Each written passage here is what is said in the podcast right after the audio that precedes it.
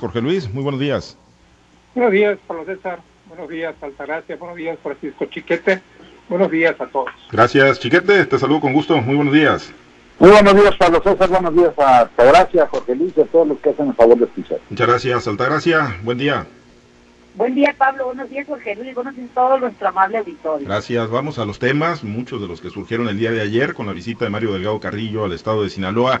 Aquí estuvo el presidente nacional de Morena y bueno, pues se tomó la decisión de darle la coordinación parlamentaria de ese eh, partido en la próxima legislatura a Feliciano Castro Melendres previsible para muchos, había quienes eh, traían ahí en la jugada Ambrosio Chávez, estaba pues ahí metido ¿no? en, la, en la jugada, Ambrosio Chávez también con mucha cercanía con el gobernador electo Rubén Rocha Moya, pero bueno, ayer se tomó la decisión, eh, Jorge Luis, será Feliciano Castro Melendres, creo que en cuanto a confianza, en cuanto a cercanía con el gobernador electo, no hay absolutamente ninguna duda, ¿no? De que pues van en el mismo camino, de que comparten agenda, de que van en la misma ruta, y aunque ayer Rubén Rocha Moya se empeñó mucho en decir habrá respeto, habrá autonomía, habrá pues eh, división de poderes, se va a respetar como nunca, decía Rubén Rocha Moya, la, la división de poderes o la soberanía y la autonomía del Congreso del Estado. Pues la realidad es que, digo, una cosa es el discurso y seguramente será muy, muy diferente lo que se ve en los hechos a partir de o dentro de unos meses, Jorge Luis. Sí, bueno, mira, primero lo de Feliciano. Lo de Feliciano Castro no es ninguna no es ninguna sorpresa. De hecho, desde que se van a conocer los nombres de los candidatos ganadores en la elección de, junio pasado. desde el principio se perfiló Feliciano Castro como el viable coordinador de la mayoría morenista del Congreso del Estado y por ende presidente de la Junta de Coordinación Política de la Cámara de Diputados por los próximos tres años. Bueno, los tres años son para el partido, ¿no? El caso del coordinador pues puede variar, pero no tiene vuelta de hoja de que la Jucopo va a ser presidida por Morena los tres años, en tanto que la presidencia de la mesa directiva pues se va a alternar entre seguramente entre el PAS para el primer año, entre el PRI y entre el, entre el PAN. El PT queda fuera, pues únicamente un diputado, aunque de, de hecho no queda fuera porque no hay nada en, la ley que impida a ningún diputado, aunque no tenga aunque no tenga fracción parlamentaria, ser presidente de la mesa directiva, pero mm, vamos viendo que así va a quedar más o menos, ¿no? Entre PAS, entre PAS, PRI, y PAN con los diputados que se van a disputar la presidencia de la mesa directiva durante los próximos tres años. Decía lo de Feliciano, bueno, desde el principio se perfiló, se perfiló, se descolgó, se fugó del grupo compacto, como dicen en las carreras de ciclismo, que él iba a ser el presidente, el presidente de la y coordinador de la mayoría París, de la mayoría morenista. Sin embargo, por ahí se filtró el nombre de aprovechar.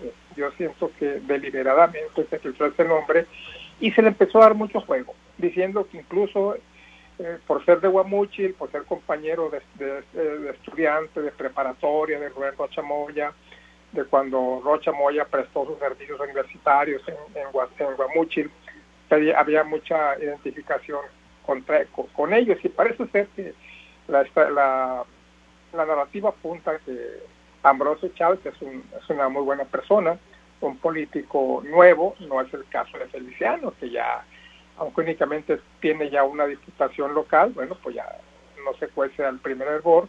Yo creo que de todos modos la decisión de favor de Feliciano ha sido acertada. ¿Por qué? Porque reúne todos los requisitos. Es una persona que conoce el manejo de la Cámara de Diputados, es una persona cercana al, al nuevo gobernador, y bueno, también tiene algo de, de conciliador, concertador, que le va a hacer falta para hacer acuerdos con las otras fuerzas políticas, que bueno, no tampoco son, son despreciables ni mucho menos, se requieren acuerdos políticos para muchas cosas, entre ellas por la mayoría calificada que tiene Morena con el apoyo de, del PAS, pero pues que podría cambiar la coordinación de fuerzas en un momento dado, dependiendo de las circunstancias de la política, cómo se mueven en Sinaloa de aquí a entonces. Por lo demás, eso de que división de poderes, bueno, pues es como, pues es un únicamente un posicionamiento político de Rubén Rocha. Ojalá, ojalá, ¿verdad? Y así fuera, ¿no? Que bueno fuera para todo mundo, pero pero no no no va a haber eso, ¿no? O sea, si esta división de poderes se dio en esta legislatura fue pues porque obviamente el gobernador era de otro partido y la mayoría era de Morena. Por eso se dio esta división que estuvo a punto, estuvo muy cerca del quiebre, no llegó a tal, pero pues ahora con un gobernador morenista, con una mayoría morenista, que con el apoyo del PAS, que también postula Roberto Chamoya, van a juntar 28 votos, uno más que requiere para la mayoría calificada, pues hombre, es impensable decir que hay división de poderes. Si la hay, no serán tales y cuáles casos, y muy acordados con el gobernador. No, no se ve, digo, esperemos que no se llegue pues al exceso, ¿no? De lo que ocurre a nivel nacional con la legislatura federal, ¿no? Y que donde les manda iniciativas el presidente y aparte les da la orden de que no le muevan ni siquiera una coma. Vamos a ver si no se llegue a ese nivel de subordinación o de sumisión aquí en el Congreso de Sinaloa con el doctor Rubén Rocha Moya. Pero bueno, el nombramiento previsible, eh, Chiquete, para ti también, lo de Feliciano Castro el día de ayer. Sí, previsible absolutamente y, yo creo que además es sano, normal, no sé si sano, pero, pero es normal para el buen desarrollo de la, del, del arranque del gobierno de, de Rubén Rosa Moya. Tener a un político no experimentado y no tan identificado con el proyecto y la forma de hacer política de Rosa Moya, pues siempre generaba un riesgo. Eh, hay muchas cosas que hacer para empezar a, a trabajar en un gobierno, eh, se necesita una serie de cambios legislativos que seguramente ya están diseñados, ya están acordados eh, y ya solo requiere la llegada del nuevo grupo parlamentario, de los nuevos, de la nueva legislatura, para echarla a rodar. Y entonces sería un asunto de, dificultades adicionales e innecesarias poner a alguien que ponga en riesgo esto. No digamos los acuerdos, porque como narraba Telles, pues ya existe el número de votos necesarios. Pero sí el consenso social, eh, por lo menos la apariencia ante la sociedad de que las cosas van bien y van tranquilas y se van a hacer en ese tono de tranquilidad que la sociedad está reclamando. Yo recuerdo arranque de la legislatura 62, eh, el gobernador tenía el proyecto de, de, del incremento al impuesto al trabajo, a la nómina. Y esto, como no estaba totalmente planchado, pues hubo una movilización de protesta muy fuerte que le costó a los diputados y le costó al propio gobernador en imagen, en aceptación, y solo hasta que empezó a, desarrollar su, su, programa fue que se logró superar ese escollo. Entonces, pues no, no hay necesidad de que Rocha venga a, a enfrentar situaciones de esta porque debe traer algunas este, consideraciones, algunos diseños legislativos que van a necesitar de esa de ese respaldo social, por lo menos para evitar las, las confrontaciones. Entonces, eh, pues eh, Feliciano tenía coordinador, no, había, no había de otro modo para sacar esto adelante. Vamos a ver qué, cuál es el paquete y cuál es el desempeño. Ahora, de la independencia pues no, no, no ya lo mencionabas, Pablo César, eh, el ejemplo nacional que se repite en cada una de las legislaturas en las estatales en las que Morena tiene mayoría, incluso antes de, llegar a tener. Está el ejemplo muy claro, inolvidable de Baja California Norte, de Baja California, donde el Congreso le obsequió al gobernador electo una ampliación de mandato hasta los cinco años, cuando en realidad fue electo por dos. Afortunadamente la Suprema Corte de Justicia de la Nación detuvo esa, esa irregularidad, pero, pero este es un ejemplo de cómo Morena utiliza eh, los congresos para sacar adelante sus proyectos, incluso atropellando disposiciones nacionales, como en ese caso. De manera que yo no creo que, que haya posibilidad de que un día el Congreso le diga a Rosa que no, y mucho menos de que un día le diga a, López Obrador que no le ratifica algo aprobado a nivel nacional por el Congreso, porque pues son un proyecto muy, pues de una sola voz, en una sola dirección, y no, no aceptan, no valen ahí los, los disensos, por más que haya gente como el propio Feliciano que analiza a fondo las cosas y encuentra lo, que no está bien, pero pues se pliega porque es parte del proyecto político que están impulsando.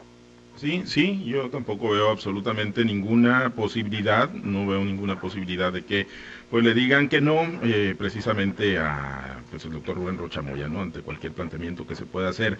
Pero bueno, pues eso lo, veremos, ¿no? A partir del 1 de noviembre, la legislatura se instala el 1 de octubre. Eh, Altagracia, eh, ¿ves tú algún viso de pues, posibilidad de que exista una real separación, como lo dijo ayer el doctor Rubén Rochamoya, entre Ejecutivo y Legislativo en el estado de Sinaloa? Bueno, a ver, tenemos ahí un detalle técnico, eh, vamos a ver si restablecemos, ¿no? Y eh, nos avisas ahí, Emanuel, en caso de que, bueno, pues los eh, tengamos para, bueno, pues seguir interactuando y compartiendo opiniones, chiquete, pero bueno, en el caso precisamente, ¿no? De, Feliciano Castro, bueno, en el caso, hablas ahorita, ¿no? De la experiencia de Feliciano Castro y en el caso de, por ejemplo, la bancada del PRI, ¿qué le puedes augurar, chiquete? Porque, bueno, ahí si bien eh, hay toda la confianza de, Ricardo, del gobernador, digámoslo así, saliente, eh, Quirino Ordaz en Ricardo Madrid, eh, Ricardo Madrid no llega con experiencia legislativa. La maestra Alba Virgen Montes, que va a ser la coordinadora del partido sinaloense, sí llega y va a coordinar pues una de las fracciones importantes en el Congreso del Estado de Sinaloa. ¿Le, va a pasar factura al, PRI la inexperiencia de Ricardo Madrid en las líderes legislativas, fíjate? Pues habrá que la verdad es que muy pocos conocemos la forma de actuar de, y, de, y de pensar de Ricardo Madrid en materia política. Lo vimos como un funcionario eficiente, muy movido, muy al estilo que el gobernador quería. Pero, pues independientemente de que lo siga coachando el gobernador, la, el grupo, el equipo del, gobernador, no sabemos cómo cuál sea su capacidad de respuesta, sobre todo en momentos de debate. Y además, con un contraste muy fuerte, porque Sergio Jacobo, el coordinador de la, del grupo priista en la legislatura saliente, pues hizo un papel extraordinario. No, compró, no consiguió cambiar nada porque solo tenía ocho votos, pero dio la batalla de manera muy fuerte. Con, con esa cantidad tan pequeña de, de, votos que representaba, usan apuros varias veces a, a, a la mayoría morenista e incluso, obviamente con apoyos de, fuera, logró incidir en, la unidad de los, de los morenos, de manera que eh, hubo votaciones que la mayoría de, Morena la perdieron eh, o que no consiguieron este, alcanzar el objetivo, de manera que sí, sí, sí hay un, un antecedente muy fuerte de parte de Sergio Jacobo y habrá que ver, el paquete también está muy pesado para Ricardo Madrid, porque pues se mantienen los ocho votos que ahora tiene eh, el, eh, el PRI, con el agravante de que ahora Morena tiene garantizada la mayoría eh, absoluta, de manera que eso pues es algo que le va a pesar mucho, que le resta capacidad de maniobra a Ricardo Madrid. Vamos a ver, tendrá que hacer un papel, pero verdaderamente extraordinario, una, una puntualización eh, que esperemos no sea demasiado ideologizada, demasiado radical para que pueda tener este pues algún provecho para la legitimidad. Ya, ya su causa partidista yo la veo pues muy difusa, muy perdida, pero, pero por lo menos que en Sinaloa haya un congreso dinámico en que la oposición sirva de algo. Sí, va a ser muy complicado para, para el PRI, para esa bancada y para Ricardo Madrid como coordinador, aunque hay quienes tienen experiencia parlamentaria como Glorimelda Félix, pero pues la realidad es que ante pues la gran cantidad de diputados que tiene el movimiento Morena Paz va a ser complicado. Altagracia, eh, bueno, pues real separación de poderes en Sinaloa, como lo dice el doctor Rochamoya, o sumisión eh, ante el Poder Ejecutivo de parte de la próxima fracción parlamentaria de Morena. Mira, yo creo que no puedes hablar de una división cuando hay tantos lazos que unen eh, a Rubén Rochamoya con Feliciano Castro, ¿no? Y no lo, no lo digo nada más por el color partidista, sino también por su línea de vida. Son amigos desde siempre, han luchado desde la izquierda, desde que se empezó a consolidar en el, en el estado de Sinaloa ese movimiento, que realmente ellos fueron los iniciadores. Feliciano Castro es, de los pilares fundamentales de la izquierda en Sinaloa, y pues se puede considerar como a Rubén Rocha, pues el, el, seguidor o el acompañante más fiel que ha tenido, ¿no? Entonces, considero que no va a haber una, una división como tal, creo que más bien van a ser un equipo un equipo que está comandado por el presidente Andrés Manuel López Obrador y donde hemos visto desde la legislatura que ahorita está por terminar en la federación, que ha sido, esa es la constante, eh, no moverle ni siquiera una coma al presupuesto. Entonces me imagino yo que en ese sentido van a trabajar la legislatura que está por entrar aquí en Sinaloa y el gobernador y la gobernatura que está también por iniciar, ¿no? Entonces considero que no vaya a ser así una división, mucho menos. Creo que sí va a haber un trato respetuoso, respetuoso hacia afuera de, del Congreso para no nada más para la para el ejecutivo, sino también para la sociedad. Y también creo que con la llegada de Feliciano Castro es una persona que es mesurada al hablar, que es muy firme en las decisiones que toma y además que es una persona que conoce y sabe eh, lo que son los temas legislativos, ¿no? Es una persona que está muy preparada en ese sentido, tiene la experiencia y tiene el conocimiento. Además, creo que eh, tiene esa, esa personalidad, esa fortaleza que va a marcar una diferencia. Si bien es cierto, la licenciada Graciela Domínguez también era una persona muy preparada y, supo sacar avante la, lo que es la legislatura, pues no dejó eh, de tener algunos problemas y algunos señalamientos e incluso eh, amenazas de quiebre. Hubo, hubo personajes que se fueron del, movimiento de regeneración nacional a otros partidos o permanecieron eh, eh, individuales no en, en, su trabajo legislativo. Creo que con Feliciano va a ser diferente, creo que viene a compactar el grupo o a darle un quiebre total, porque no es una persona que haga concertaciones fácilmente en el sentido de que pueda sentirse eh, de alguna manera coaccionado. Creo que no es la personalidad de, de Feliciano. Además hay que entender que el año, en, la legislatura que está por terminar, eh, los visos que había de uniones con otros partidos, salvo el PT, era, era con el que tenía esa, e, e, ese amigazo, ese, ese compadrazgo, ese compañero de, de fórmula para llegar. Creo que ahora con la llegada del PAS, que son muchos más, más personajes los que van a entrar, muchos más individuos de parte de ese partido, también que dentro de los que llegaron en Morena hay gente que tiene clara afiliación o clara, clara formación en otros partidos, creo que va a ser se necesita un liderazgo como el de Feliciano, esa fortaleza, ese eh, conocimiento para mantener las tribus y las corrientes unidas dentro del movimiento de regeneración nacional. No hay que no todos los que llegaron tienen la misma formación que tiene Feliciano desde la izquierda. hay que reconocer que Morena ha tenido esa capacidad o esa apertura para recibir de donde sea y pues han tenido la suerte también de esas personas que llegan de, pintarse de morena y ser electos por el pueblo. No creo que la, el pueblo está esperando más y mejores cosas del legislativo, más y mejores cosas del ejecutivo en todos los sentidos y en todos los niveles. Vamos a ver si con esta llegada, esta nueva mayoría absoluta en el Congreso estatal, se dan ese tipo de situaciones. Lo que sí es un hecho es que eh, se le vienen buenas cosas al, al, al gobernador electo Rubén Rocha con la llegada de Feliciano, porque eso creo que van a consolidar un buen equipo de trabajo y, creo que va a tener un movimiento más terso, como dicen, o un transitar más terso, como dicen los los, los, buenos analistas, este, en, en su trabajo como ejecutivo del Estado. Creo que se le vienen cosas buenas a Sinaloa, creo que Feliciano es, es una garantía de que el Congreso por lo menos va a tener un orden y, y también creo que no se dejará intimidar por las personas o, por el circo, como digo yo, que le quieran crecer los enanos. No creo que si llegó es porque tiene la fortaleza, tiene el conocimiento y tiene la experiencia. Pues les alcanza finalmente, Jorge Luis, para despedirnos, pues les alcanza y les va a alcanzar para todo, ¿no? En la próxima legislatura, ¿no? Ahí con la mayoría de Morena. Y ahorita comentábamos con Chiquete, Jorge Luis, pues la única que se supone que va a ser la oposición, yo la dejo entrecomillada, pero oposición política, pues sería la de la bancada del Revolucionario Institucional, acompañada del PAN y otros, coordinada la del PRI por Ricardo Madrid, que entre las fracciones que tienen eh, mayor presencia o que van a tener mayor presencia en la próxima legislatura, pues es el único que no tiene experiencia o antecedente parlamentario. Feliciano Castro sí la tiene, Alba Virgen Montes sí la tiene en el Partido Sinaloense, Ricardo Madrid, no, Jorge Luis.